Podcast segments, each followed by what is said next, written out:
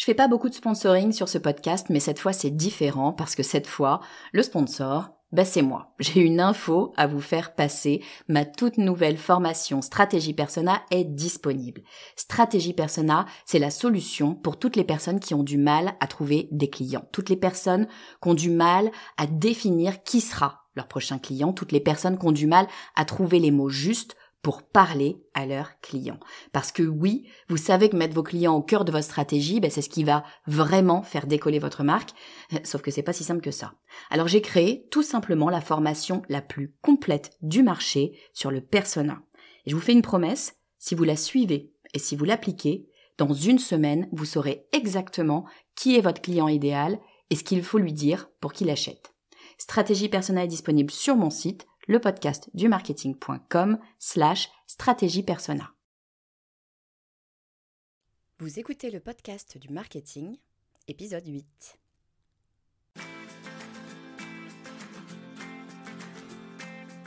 Bonjour et bienvenue. Je suis Estelle Ballot et je suis ravie de vous recevoir sur le podcast du marketing. À chaque épisode, je vous propose d'analyser les techniques marketing qui marchent, pas à pas et très concrètement, pour développer votre activité.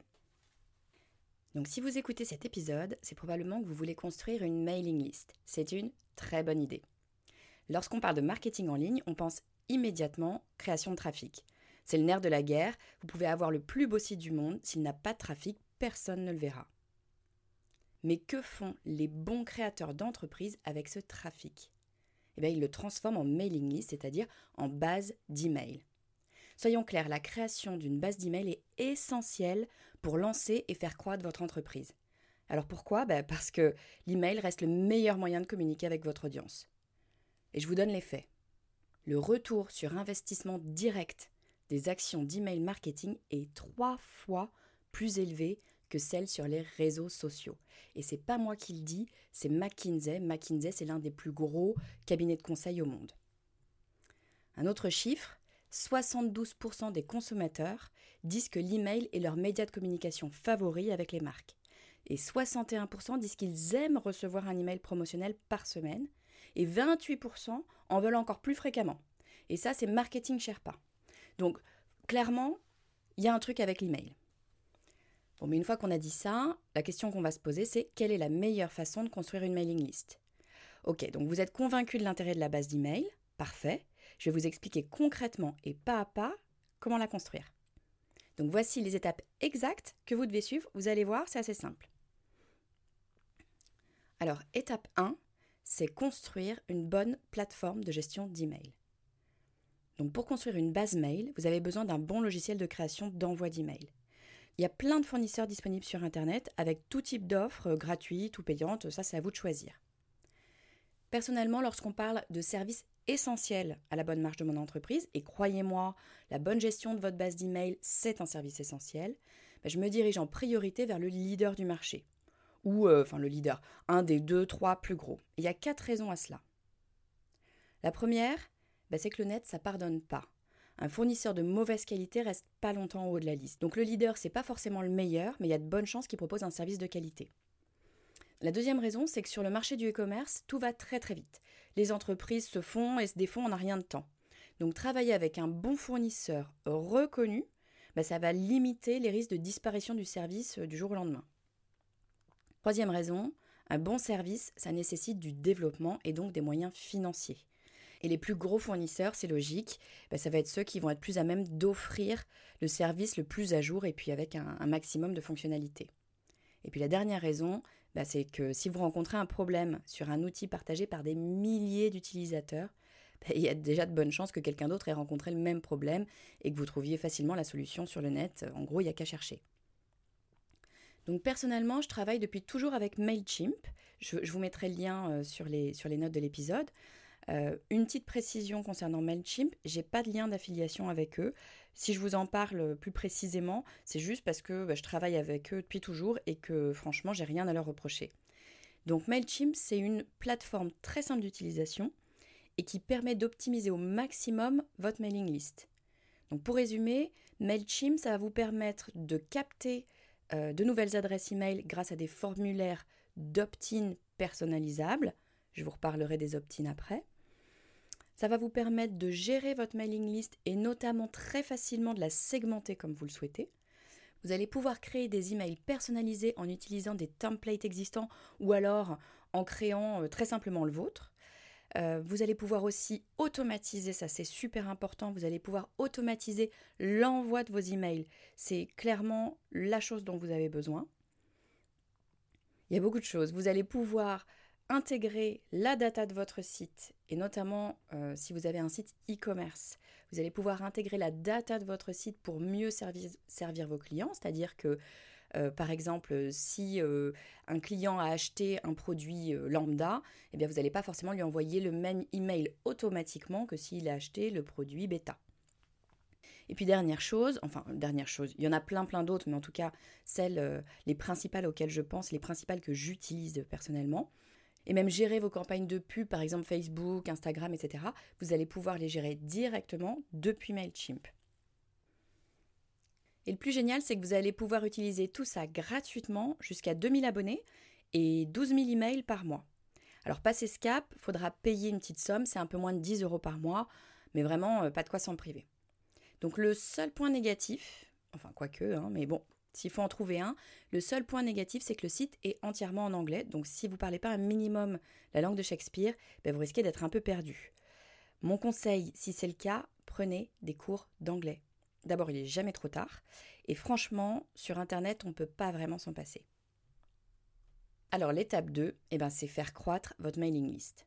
Donc une fois que vous aurez choisi le bon logiciel d'email marketing, la question que vous devez vous poser, c'est comment faire croître votre mailing list.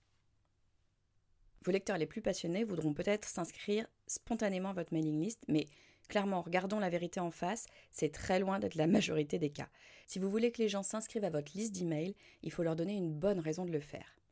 L'une des techniques les plus couramment employées et qui fonctionne très bien, c'est de donner quelque chose en échange de l'adresse email. C'est précisément ce dont on a parlé dans l'épisode 6, c'est le lead magnet. Donc pour revenir dessus, qu'est-ce que vous pouvez donner? Ben, Ça dépend un peu de votre business, mais je vous donne deux exemples. La première chose, vous pouvez donner une réduction ou un code promo.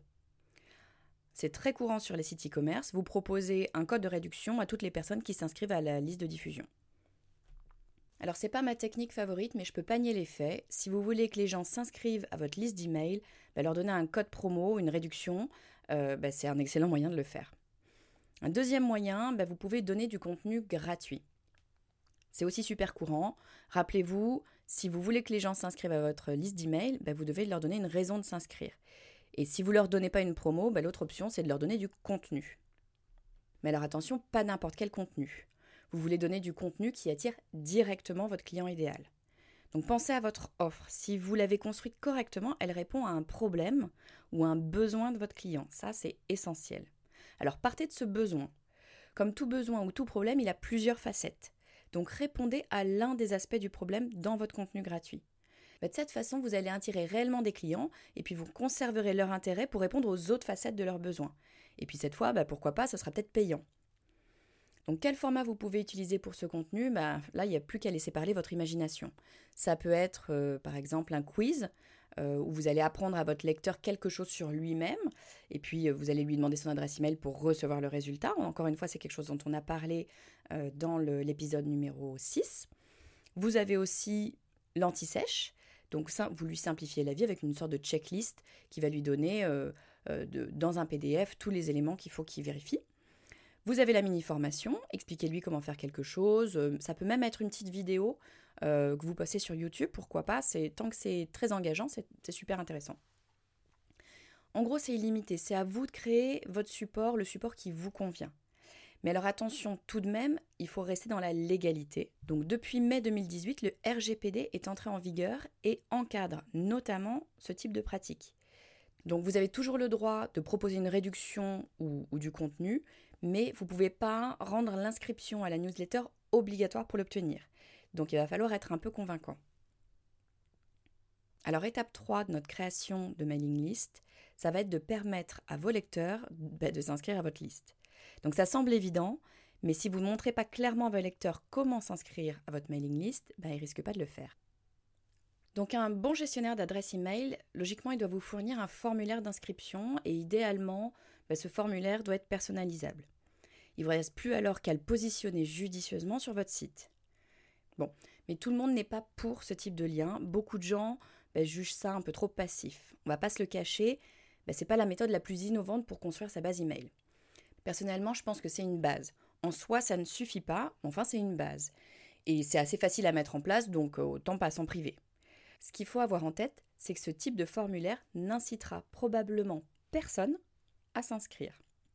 Mais vous aurez probablement des utilisateurs de votre site, des lecteurs de votre site, qui souhaitent spontanément s'inscrire à votre base email pour être prévenus des nouveautés.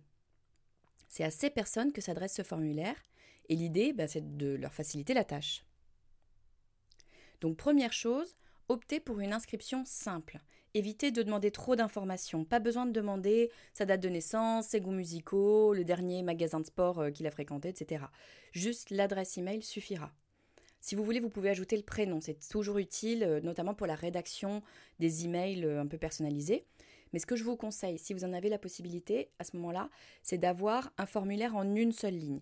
C'est-à-dire que vous avez l'un à côté de l'autre les champs prénom et adresse email suivis du bouton s'inscrire.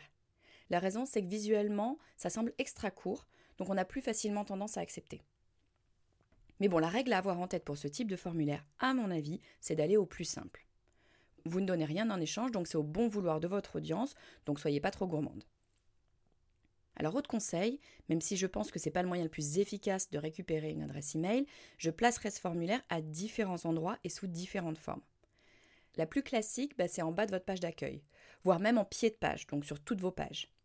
Le plus classique, c'est en bas de votre page d'accueil, voire même euh, sur le pied de page, donc comme ça c'est présent sur toutes vos pages.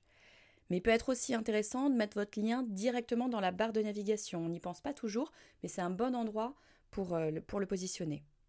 Et puis ensuite, je ferai apparaître bah, tout simplement sur tous mes posts de blog. Ce qu'il faut avoir en tête, c'est que le but de vos articles de blog, c'est de vous rendre visible via Google. Donc il y a de bonnes chances qu'une grosse partie de votre trafic naturel entre sur votre site par votre blog.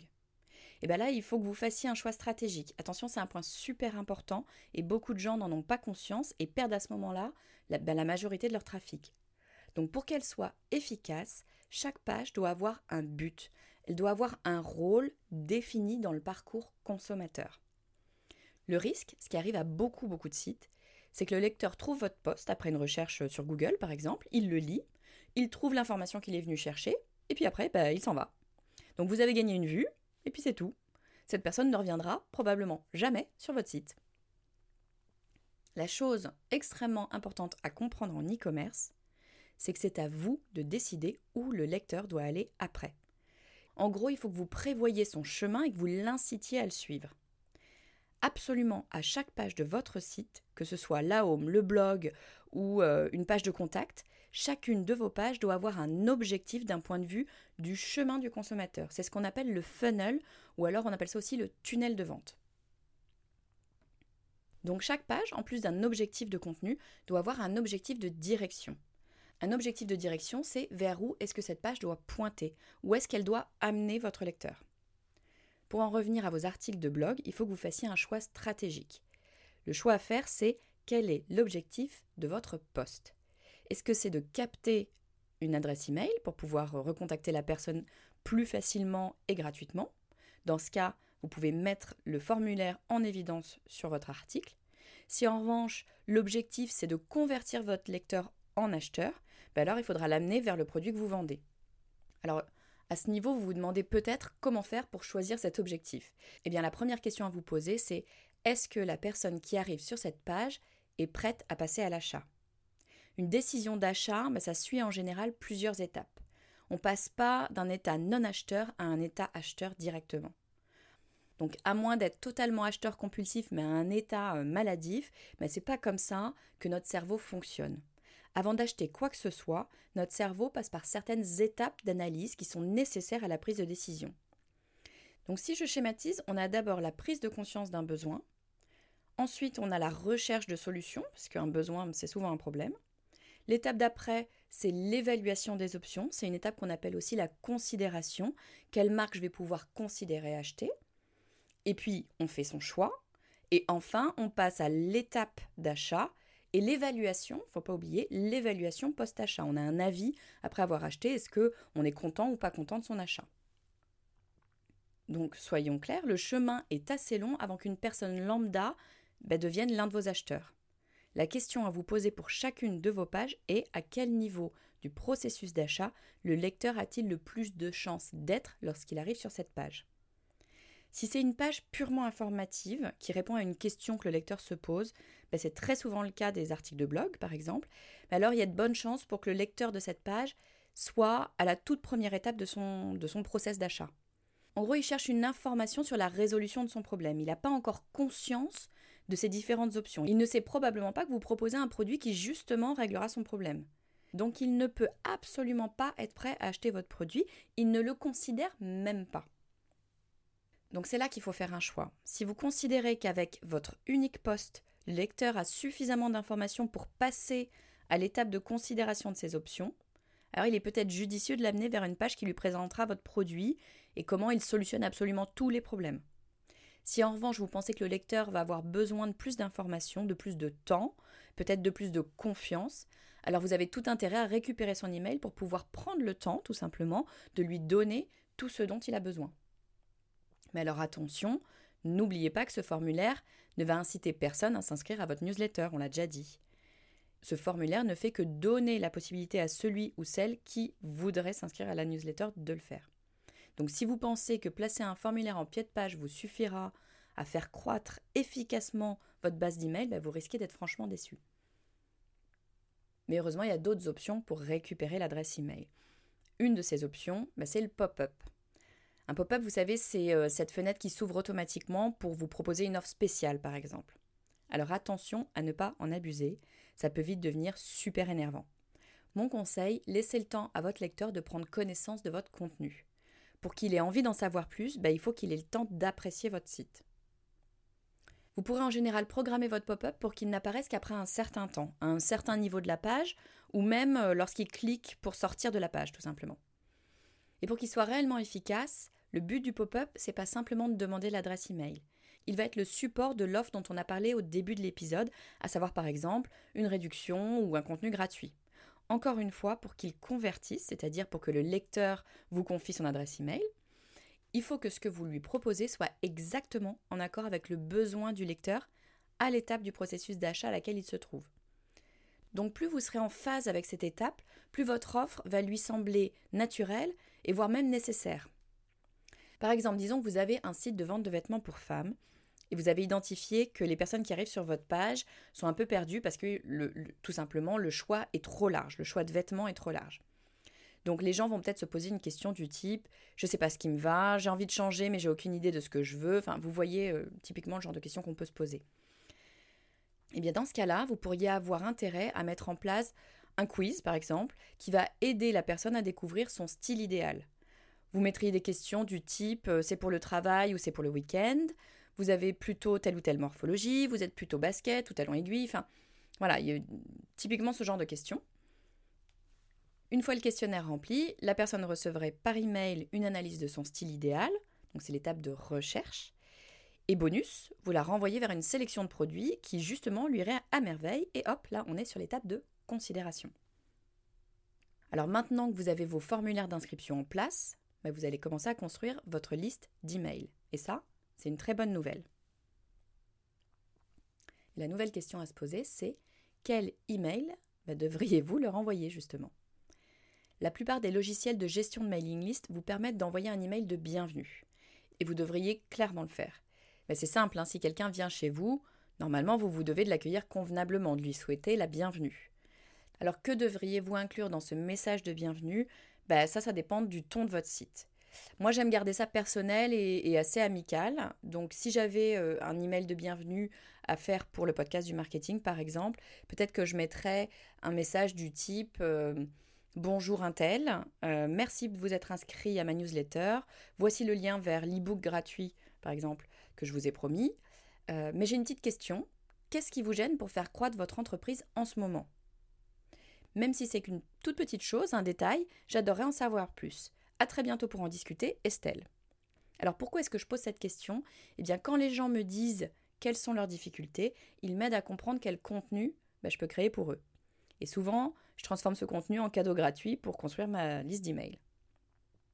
Donc en gros, ils m'aident également à comprendre qui ils sont et donc à mieux comprendre leurs besoins.